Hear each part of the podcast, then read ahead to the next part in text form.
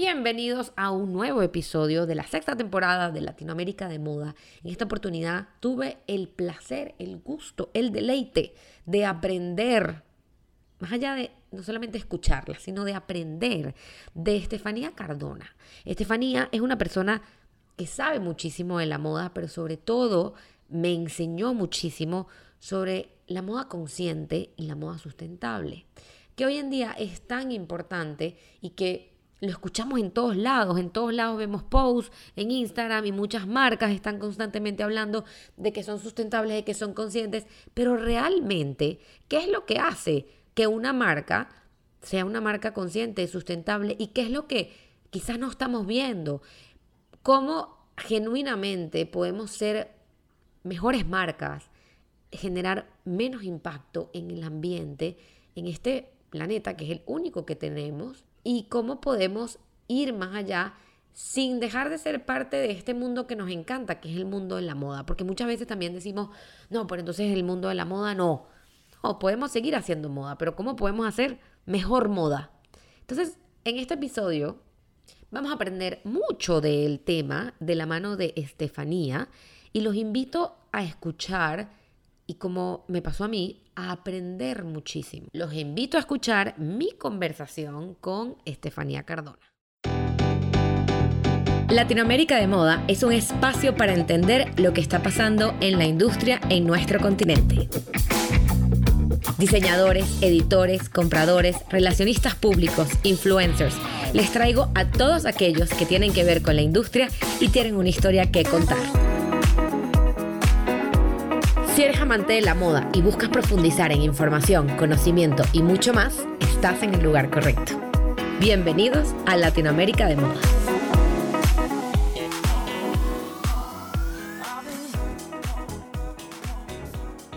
Bienvenida Estefanía Cardona a Latinoamérica de Moda. Estefanía ahorita nos va a contar un poco de también cómo es muy conocida, porque probablemente puede ser que alguien esté escuchando este podcast y diga, ¿quién es Estefanía Cardona? Entonces, eh, empecemos este podcast. Bienvenida, gracias por este tiempo y este espacio y obviamente todo el conocimiento que tienes para compartirnos a todos los escuchas de, de Latinoamérica de moda.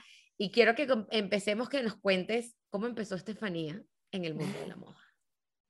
Hola André, millón gracias primero por estar aquí porque me encanta sentir que esto que está pasando, que Latinoamérica se está empezando a conectar desde, desde el lenguaje de la moda y para mí eso es invaluable ahora y estar con ustedes es, representa eso y, y me emociona que estemos conversando todos juntos.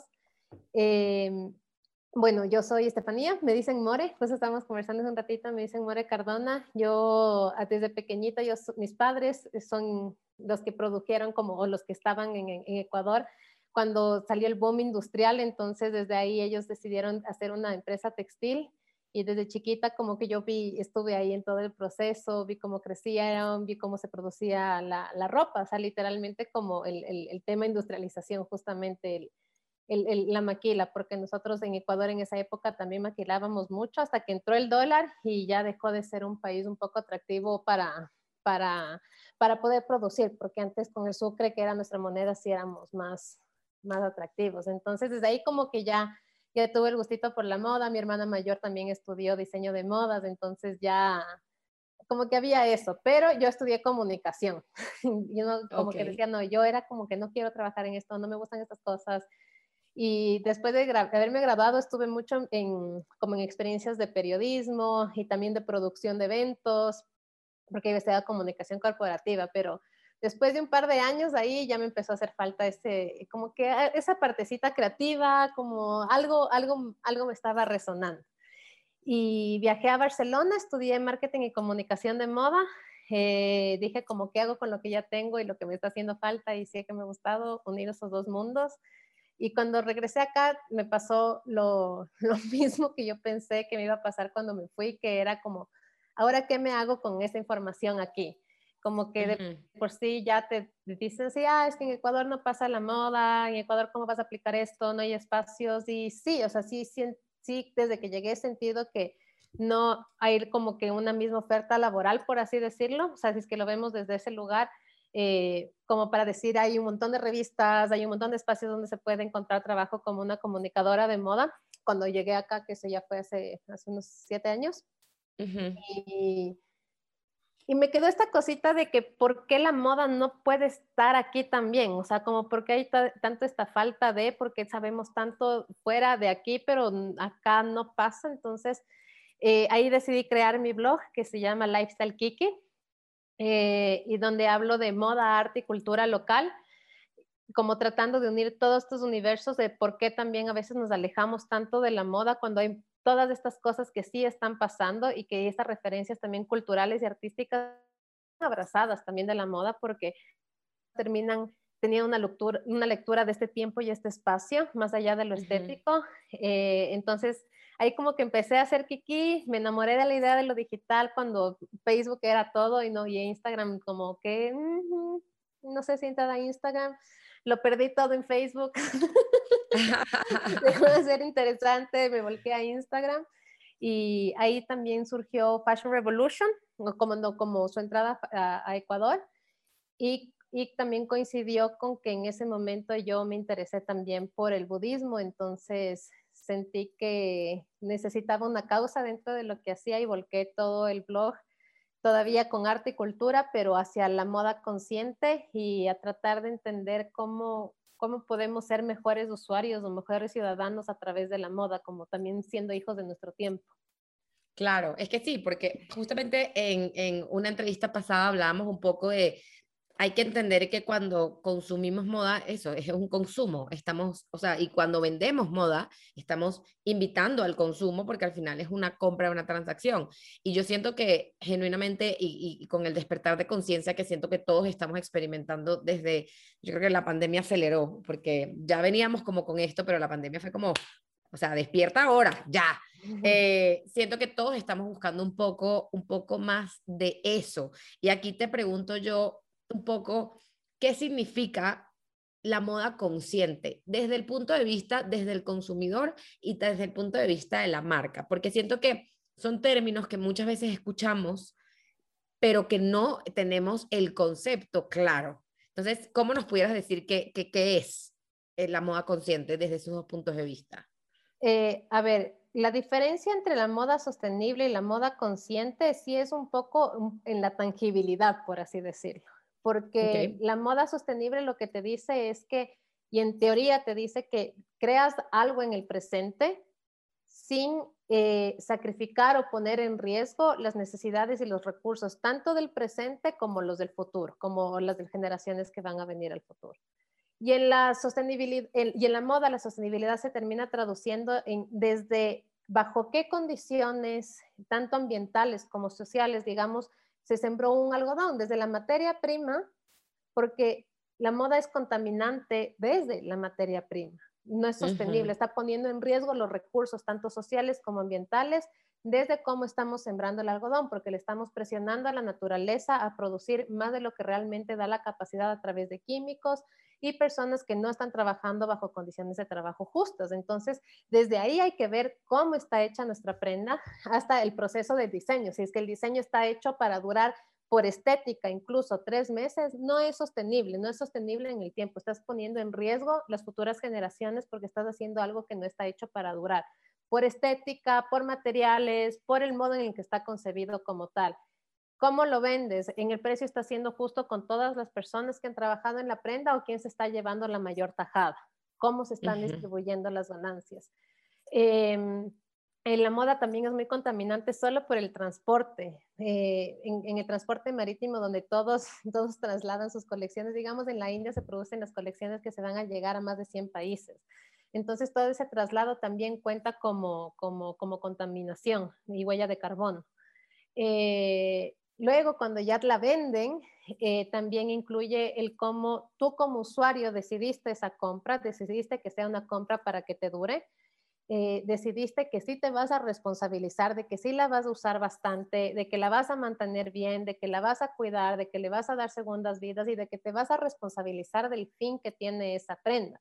Entonces, una vez que esa prenda ya regresó al medio ambiente o a la naturaleza, em, ahí es cuando sabes qué tanto impacto llegó a tener. Entonces la sostenibilidad es así de compleja.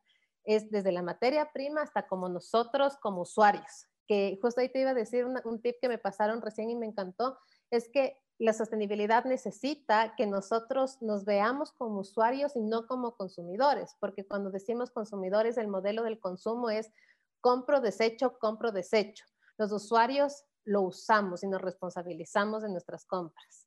Entonces, me encanta. Todo eso incluye dentro de la sostenibilidad. Antes de seguir con este episodio, te quiero contar de Latinoamérica de Moda, la agencia. A través de la agencia hacemos consultoría para marcas de moda en toda Latinoamérica. Si tienes un emprendimiento de moda, estás comenzando, no sabes muy bien qué pasos dar, quieres establecer una estructura y unas bases fuertes para que tu marca crezca, estrategias con influencers, estrategias de redes sociales, estrategia de prensa, Latinoamérica de Moda está aquí para ayudarte. Escríbenos al link en la biografía de arroba Andrea Bahamonde para que puedas llenar el formulario y así podamos ponernos en contacto contigo y hacerte un plan, un plan curado para ti, para tus necesidades y podamos trabajar juntos en la agencia Latinoamérica de Moda para crecer tu marca y seguir creciendo la moda en Latinoamérica. Y ahora, de regreso al episodio. Y la moda consciente, como te decía, no es tan tangible, es es más emocional, es el uso de la conciencia, de me voy a informar, voy a ser consciente de mis actos. Entonces, es, yo siempre hablo de la comida también, así como o me como la comida así rapidísimo sin apreciar absolutamente nada, o me como apreciando lo que estoy alimentando a mi cuerpo, me estoy cuestionando qué tantos nutrientes tiene, me estoy dando tiempo, lo estoy respetando. Eh, y cuando yo soy consciente de cómo hago las cosas, yo voy a tener un mejor diseño, porque no estoy diseñando solo por diseñar y no estoy eh, generando un negocio solo por hacer plata, sino voy a ser consciente de que todos mis actos tienen una repercusión. Y voy a indagar sobre eso para tomar las decisiones más conscientes posibles. Que eso, a mí me gusta más utilizar ese término porque invita al autocuestionamiento personal. La moda sostenible no es una tendencia, es algo que nos está invitando a nosotros como humanos a ser más prudentes y cuestionar más el, cómo nos relacionamos con nuestros consumos y, nuestro planeta. Sí, y nuestra, exacto, y nuestra producción. Y me encanta la palabra prudente, porque siento que muchas veces vemos marcas que eso es como saco estos diseños y para todo el mundo y, y ya, y es como primero hay que cuestionarnos algo, que la necesidad que hay del producto. Ojo, o sea, sí, hay, hay productos que se compran porque son bonitos, hay productos que no, pero también qué tanto hay la demanda para ese cliente de que diga, sabes, esto, por lo menos yo ahorita tengo unos pantalones que literal tengo tres días, cuatro días usándolos y es como si me, a mí, o sea, como si me hubiesen preguntado a mí qué tipo de pantalón quieras y yo lo describí.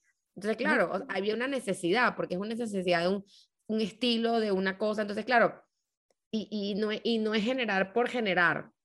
De, siento que, que creo que es, interesante y, y, me gusta como esta diferencia de pensar sobre la moda consciente porque al final estás pensando en todos los aspectos y creo que a nivel de comunicación también es muy importante comunicarlo de esa forma, de, de qué es lo que hay detrás, que creo que sí, así también usaste otra palabra que, que, que me, me, me hace mucho sentido, que muchas veces ahorita yo siento que muchas marcas piensan en este tipo de cosas como tendencias. Es que ahorita todo el mundo está haciendo esto, entonces yo también, y yo también soy sostenible, y yo también soy sustentable, y yo también hago esto, y es como, es que no es el yo también, es él en verdad, si yo puedo y si yo quiero, porque al final es eso, es, es involucrarse, y es involucrarse en todos los procesos, y es involucrar, como dices tú, que me encantó, al usuario. Es, y, dar la información correcta sobre todo, que yo siento que a nivel de, de, comunicación es sumamente importante, porque muchas veces nos actamos de decir eh, la, sustentables, sostenibles y tal, y en verdad ni siquiera sabemos a qué nos estamos refiriendo. Es, ese, ese es un gran peligro, porque lo que hace es invisibilizar el problema y si es que no tenemos visible el problema, no nos vamos a interesar por una solución. Entonces, si es que de repente la solución está tan fácil de leer una etiqueta que te dice esta prenda sostenible, no estamos solucionando. Y, y no es un tema de una tendencia porque es una necesidad, es una urgencia que nosotros tenemos a escala social y a escala ambiental porque no podemos ser la industria responsable del 20% del desperdicio de agua y no puede ser que todavía la gente se muera produciendo ropa. O sea, algo no está bien, no, no, no nos estamos responsabilizando. Entonces, sí es súper importante reconocer como ciertas diferencias y por qué está siendo tan importante esto, porque solo así nos vamos a responsabilizar. Si no es como, como te digo, solo lees la etiqueta y ya está. Y es, es, es bastante el uso de la conciencia, el despertar, de, de, de, de ser más arraigados a que somos parte de un todo, porque ahorita solo estamos viviendo un sistema de comercio sobre seres humanos y sobre ambiente. Entonces, ese modelo no está bien, pero estamos tan metidos en él y nadie nos habla de esto que es tan fácil, es, es una maquinita que ya está activa, pero hay que encontrar, la comunicación tiene, tiene, que encontrar esos medios y esos canales para poner las banderas y para realmente empezar a despertar esta conciencia a través de la moda. No solo es una industria, no solo es estética, es, es algo que nos rodea y está atravesado a todo el mundo. Lo que pasa en Bangladesh sí nos importa en Ecuador, sí nos importa en México, porque esas mismas prendas se están vendiendo en cada uno de nuestros países. Y es nuestro planeta, al fin y al cabo. Entonces, sí es súper importante que la sostenibilidad sí esté acompañada de la investigación y de la teoría, que debe ser parte del proceso de creación del diseño, digamos.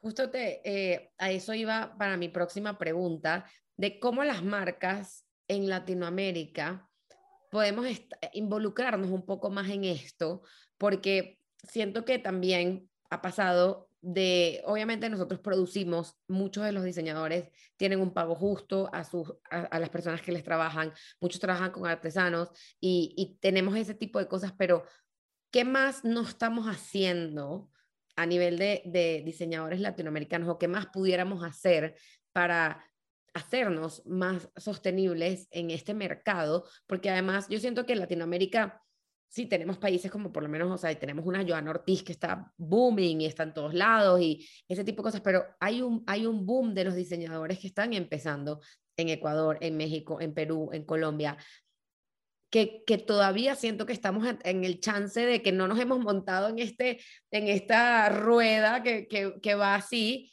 y que podemos ahorita empezar desde la estructura y desde abajo con unas, eh, con unas bases fuertes para disminuir ese impacto que estamos generando en el ambiente? Es me encanta esta pregunta. No sé, Latinoamérica yo creo que está teniendo un momento bastante importante eh, y se lo siente desde las temáticas de las películas de Disney hasta tener una colombiana diseñando con H&M. y también lo siento por varias cuentas y varios espacios digitales que se han enfocado también al estudio crítico de, la moda desde una perspectiva latinoamericana. Y desde ahí también yo me he empezado a dar cuenta cómo nosotros tratamos a la moda sostenible como esto que, cómo, cómo vamos a alcanzarlo, cómo lo vamos a lograr.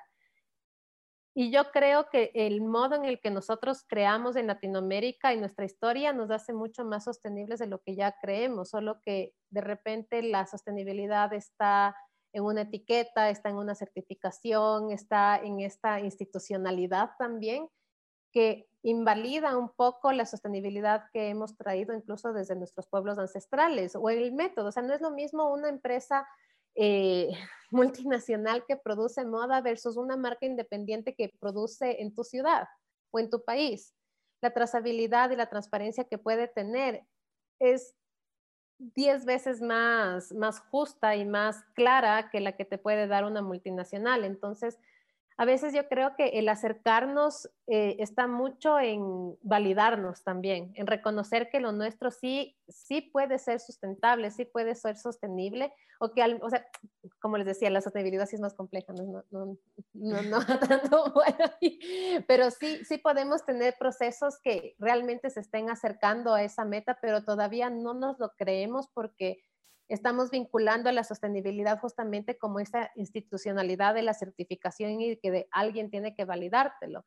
Entonces sí creo que hay mucha responsabilidad en ser más transparentes con nuestros, nuestros procesos y cuando sintamos que lo estamos haciendo bien, volverlo a revisar, eh, porque por ejemplo nosotros también arrastramos mucho esto de cuestionar el trabajo del artesano es lo mismo que el del diseñador, cuesta lo mismo, cuesta menos porque eres artesano y tienes esta técnica de herencia, ya no diseñas, ya no tienes un conocimiento del uso del color, de la técnica, de la aplicación, lo asumimos porque han sido grupos que realmente se han venido marginados desde hace siglos. Entonces, eh, el hecho de que, de, que, de que todavía no se los haya validado, por así decirlo, desde estas referencias de que nosotros decimos que la validación es cuando saliste en la revista o el titular que es de moda.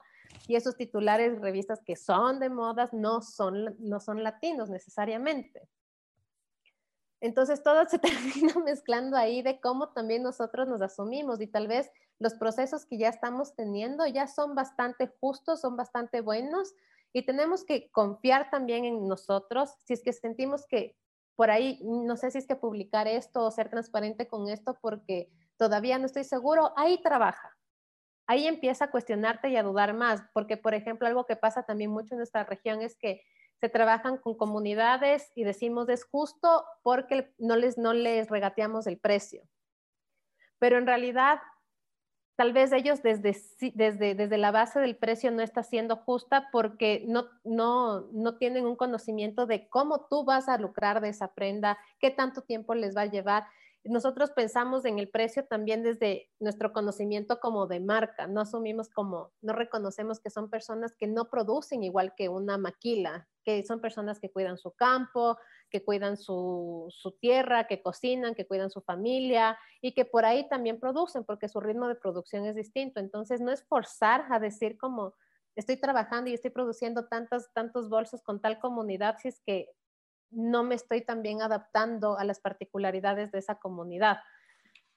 Entonces yo creo que en Latinoamérica lo que más tenemos que hacer es revisar nuestros procesos, ser transparentes, cuestionarnos y confiar también en lo que sí podemos hacer, porque no es que la sostenibilidad está tan lejana, no es que una marca de Dinamarca va a ser de ley más sostenible que una latinoamericana la, sostenibilidad estuvo en Latinoamérica antes de que llegue el fast fashion. El fast fashion más bien es el ajeno a nosotros, no, no, es como nos acoplamos a esto que llegó y que dijimos, gracias, marcas europeas llegaron a Latinoamérica. Y ahora es como que no, creo que no estaba tan bueno. Y aquí hay algo que, porque justamente ayer en una consultoría con, con una marca me decían, André, eh, el problema, y creo que yo me recuerdo cuando yo llegué aquí a México, eh, era uno de los grandes problemas que tenían muchos de los diseñadores, que obviamente lo que te decía, te dice el consumidor es, bueno, pero ¿por qué te voy a comprar a ti a ese precio si lo puedo comprar en esta marca internacional que todo el mundo conoce, lo que sea, en ese precio? Entonces, ahorita escuchándote también siento que del lado del usuario, también tenemos, es, o sea, también tenemos una responsabilidad en eso, en, en apreciar lo nuestro más. Porque, y, ojo, creo que ha ido evolucionando y, y, por eso es que estamos, por eso es que estamos donde estamos, por eso es que tú y yo hablamos de lo que hablamos y por eso eh, hacemos lo que hacemos, ¿no? Pero creo que también es, es parte mucho de ese despertar de conciencia, de entender. O sea, por, por el lado de las marcas, de comunicar, pero por el lado de nosotros también de entender y de investigar también un poco, porque obviamente no es lo mismo comprar una falda de un diseñador que eso, que está maquilando acá, trabajando acá, eh, que le cuesta los procesos, que no hace masivo, que tiene a la gente a, a comprar una marca que literal te está cobrando eso, pero lo que estamos diciendo, o sea, son máquinas haciendo las cosas, son, o sea, hay, hay, hay ciertas diferencias. También yo siento que es algo o sea, por lo menos yo de, de, siempre he sido de, de, o sea, yo siempre he hecho el cuento de que cuando yo me gradué de la, de, la, universidad, yo le dije a mi mamá que quería un vestido de un diseñador de Venezuela. Y mi mamá me decía, ¿cómo? Y yo, me decía, pero vamos a, a, a BCBG. Y yo, no, no, no. Es que, no, no, no, es que esta diseñadora a mí me gusta lo que ella hace y nadie va a tener esto y yo me voy a sentir que yo estoy y yo quiero también la flor de no sé quién cita que las hace aquí y las hace así y mi mamá como que no entendía. Y desde ese momento, o sea, siento que eso es lo que ha ido creciendo, pero siento que también de ese lado tenemos mucha responsabilidad en esto. Sí, y ahí también, nuevamente, la comunicación es súper importante, pero todo este proceso, o sea, no solo es en la moda sostenible o sustentable, o es, en todo, es en, el alimento, es en nuestra calidad y nuestro estilo de vida, es el reaprendernos, reapreciarnos. En, la cultura de moda desde siempre ha sido mucho el, si eres fashionista, te gastas toda tu plata y te endeudas por comprar moda, y, eh, o incluso me siento triste, me siento mal, necesito irme de shopping. Es como, está muy normalizado el adquirir así, entonces y no es que es necesario, o sea, ahorita sí, si es que ya te empiezas a dar cuenta y a cuestionar, te dices como, ya, no está tan bueno consumir así, pero tampoco está bueno como juzgar a las personas que todavía lo hacen, porque simplemente es algo que nos, nos enseñan a hacerlo de esa manera. El hecho de, de, que las colecciones cambien cada 15 días en un local es como si no compraste ahorita, se te fue. Entonces, estamos presionados mucho desde el sistema que justamente está... Eh, regido bajo, bajo qué tanto vende. Entonces, sí estamos chipeados para eso, pero justamente estos espacios que tenemos, estas oportunidades para conversar y, y darnos cuenta que hay cosas que está bueno por lo menos cuestionarse y reaprenderse a uno mismo en por qué lo estoy haciendo, para qué lo estoy haciendo y qué motivaciones tengo para esto. Yo pasé de, de haber comprado 150 prendas en un año a haberme comprado dos en dos años. Entonces, me he aprendido mucho de mí misma como persona. Y hay veces, muchas veces me dicen, no, es que si yo lo dejo de hacer, tampoco es que es la, el cambio para el resto del mundo, como mi cambio es muy pequeñito, pero yo siempre les digo, invítense a cuestionarse qué es lo que en cambio eso me va a dar a mí. No, no solo lo que dejas, sino también lo que va a hacer en ti, porque te das cuenta que tal vez estás teniendo las motivaciones equivocadas, tal vez te estás dejando llevar por ciertas cosas que no están bien, que no vale la pena endeudarse. Eh, y es literalmente el reaprenderse y cuestionar a lo que realmente le damos valor, porque ahí también está lo que decíamos antes, es que para no poner ni México ni Ecuador, eh, ni Venezuela, por decirte, si ponemos el trabajo de un artesano en Panamá, de un zapatero, digamos, y de un trabajo de un zapatero en Italia, ¿por qué le doy más valor al uno que al otro? Y es porque nosotros venimos de un sistema que el trabajo artesanal local nunca, nunca se le dio tanto valor como del valor económico, del valor de, reconocimiento. Entonces ya venimos arrastrando esas cosas y es de eso lo que Latinoamérica creo que está empezando a trabajar también. Y, me encanta que, la sostenibilidad sí venga también desde el aprendizaje y el cuestionamiento crítico, como cuestionarnos, realmente reaprendernos a nosotros como personas y como individuos de esta región. Claro, totalmente. Hay una palabra que, mencionaste, eh, creo que en la pregunta anterior, que me, me encantaría que nos pudieras ayudar con la definición, que es la trazabilidad. ¿Qué es la trazabilidad?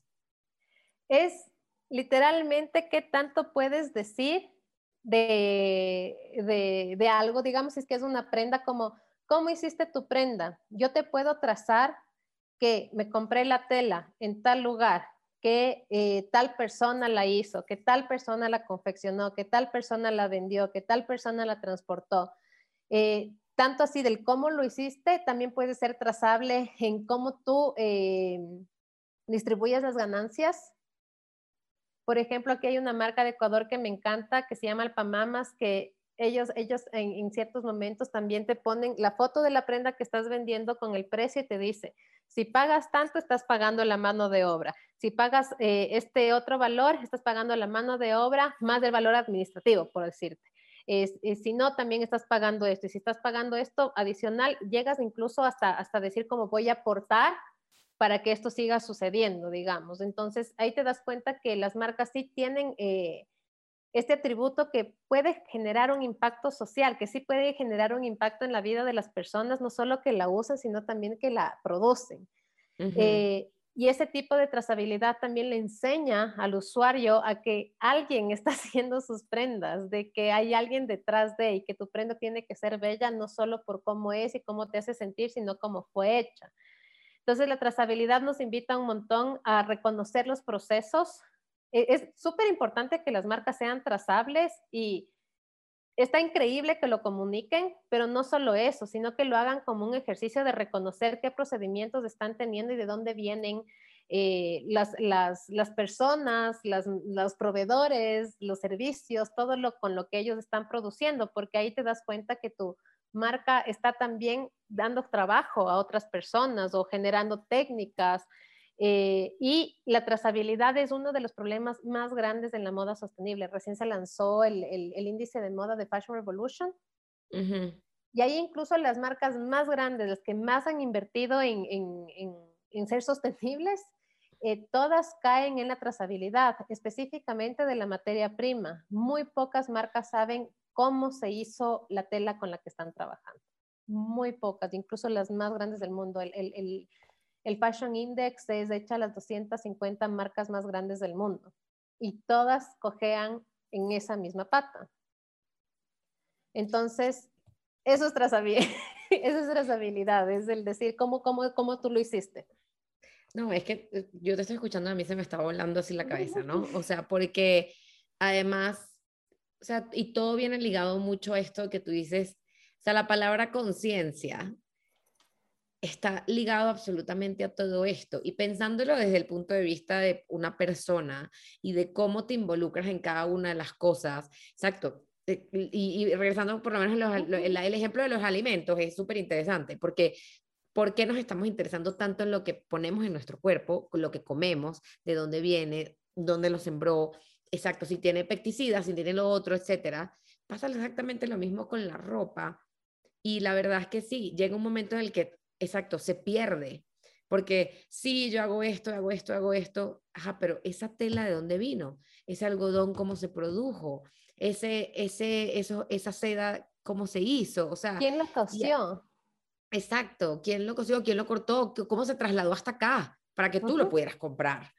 Esa parte, siento que, y, y, es que de verdad cada día para mí es más importante que siento, y, quiero saber tu opinión también en esto, pero es que yo siento que sí, a nivel de, o sea, son muchos agentes, son muchos eh, jugadores de, este, de esta gran partida que tenemos que empezar a hacer, activarnos de forma tal para poder generar el cambio, pero sí siento que también a nivel de gobierno y a nivel de, de lo que hay detrás, también necesitamos una o sea, que se involucren para poder, porque llega un momento es que, donde, a donde yo siento que el humano llega y, y, no sabemos dónde más llegar y que necesitamos que hay, hay actores más grandes, más monstruos, que necesitan también activarse para que esto pueda llegar a donde queremos llegar, ¿no?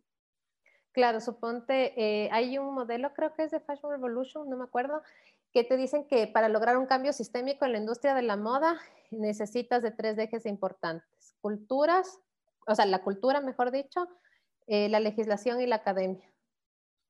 Eh, la legislación es sumamente importante porque, por ejemplo, yo que yo siempre he conversado mucho cuando he tenido charlas de esto, es que, por ejemplo, cuando tú entras a un centro comercial, que es como, creo que sí pasa en, en toda Latinoamérica, que es como estos lugares donde tú garantizas así, tengo que comprar un regalo, me voy al centro comercial. El centro comercial es un lugar que te genera como seguridades de, encontrar la compra que estás buscando y de que esa compra no tiene nada malo detrás. Es como si es que está esta marca aquí, está bien, o sea, no, no, no pasa nada malo. Eh, si es que no estuviese ahí es porque ni el centro comercial ni la legislación lo permitiría. Entonces, tienes garantías. Y en el caso de Ecuador, por ejemplo, la legislación te dice que para ser un productor eh, textil local debes cuidar un N cantidad de cosas, desde eh, trabajos y salarios justos con las personas que son tus colaboradoras hasta el impacto que tienes en el medio ambiente, porque Ecuador también, eh, en nuestra legislación, el medio ambiente tiene derechos como si fuese una persona. Entonces, sí cuida estas cosas, por así decirlo. Pero eso no garantiza que las marcas que entren a comercializar en el país también cumplan las mismas cosas. Entonces, ¿por qué no se les está exigiendo lo mismo? Eso es legislación, puro y duro. Es comercio justo, es ambiental, es social, es por todo. Y eso también ayuda a dar un, un, poco de, beneficios a, los, a los productores locales. ¿Por qué en los centros comerciales no hay tanta representación de marcas locales como las hay de internacionales? Justamente para, porque para las internacionales es mucho más viable pagar ciertas cosas. que no es para un local. Entonces, legislativamente también se pueden ajustar esas cosas. Eh, la cultura entra toda la parte de la comunicación, las mismas marcas. Eh, eh, es súper importante el trabajo de las marcas que no solo vean su trabajo de mi trabajo de postventa puede ser el mandar el newsletter. No, mi trabajo de postventa es que esa persona realmente esté involucrada en el cuidado y el mantenimiento de su prenda. Es, es, es empezar a ver el sistema y el negocio de una manera distinta. Somos, venimos de un negocio creativo, hay que ser súper creativos en las soluciones que vamos generando.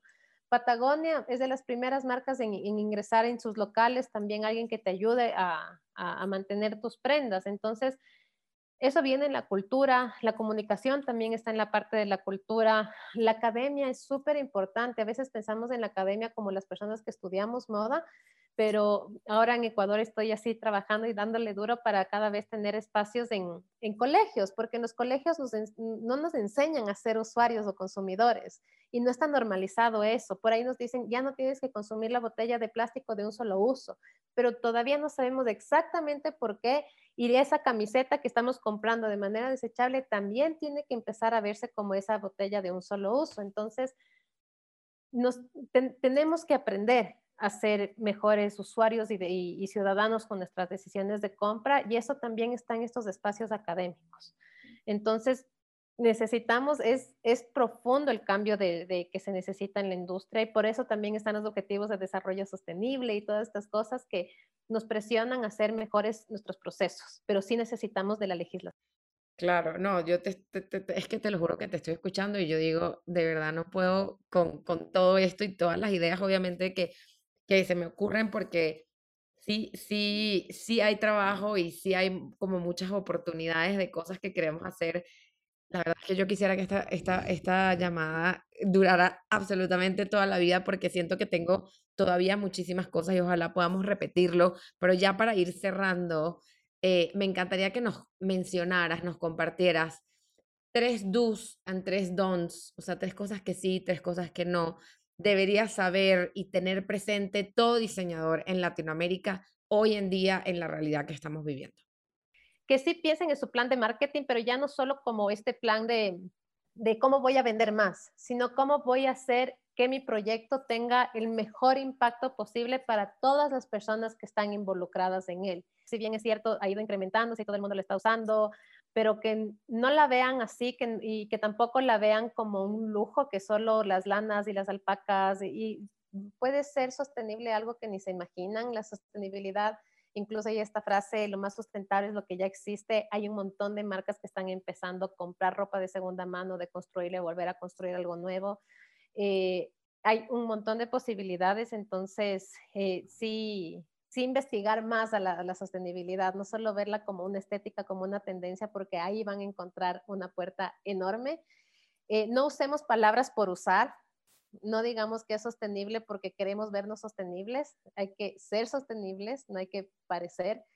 Eh, y no, no, no, nos apropiemos, investiguemos, trabajemos, colaboremos, eh, todos estamos como que en el mismo lugar, entonces en el momento que nos pensamos que estamos apropiando de algo, regresemos a ver por qué sentimos de eso e investiguemos un poco más y encontremos nuevos métodos de hacerlo. Los métodos que hemos aprendido hasta el día de hoy vienen aprendidos, incluso yo los he aprendido desde una academia que trabaja bajo un contexto súper europizado. Y no es que esté mal, pero no es latino, no es mi realidad. Entonces, todos los que tengamos esas herramientas de, haber estudiado incluso en otro país o de saber un montón de moda, cuestionémonos cómo eso puede ser aplicable localmente. Ahí es cuando vamos a hacer la diferencia.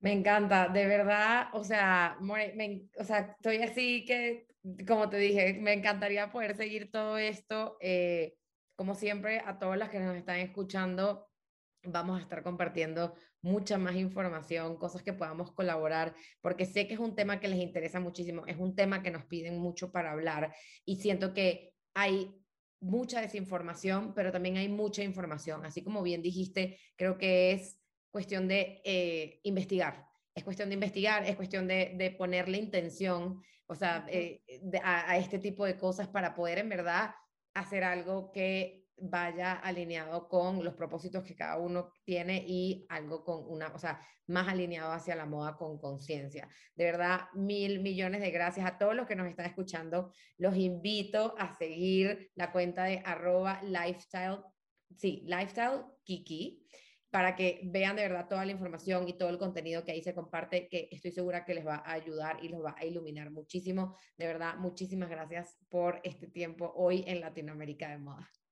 Gracias a ti, estoy muy, muy feliz. Eh, también quiero conversar de muchas más cosas, nos quedamos con las ganas, eh, pero sé que van a venir otras conversaciones y otros temas porque todos nos estamos aprendiendo, todos. Nadie, yo creo que nadie es experto, todos estamos aprendiendo de nuevo cómo vivir la moda desde nuestros lugares. Seguro que sí. Muchísimas gracias. Gracias a ti.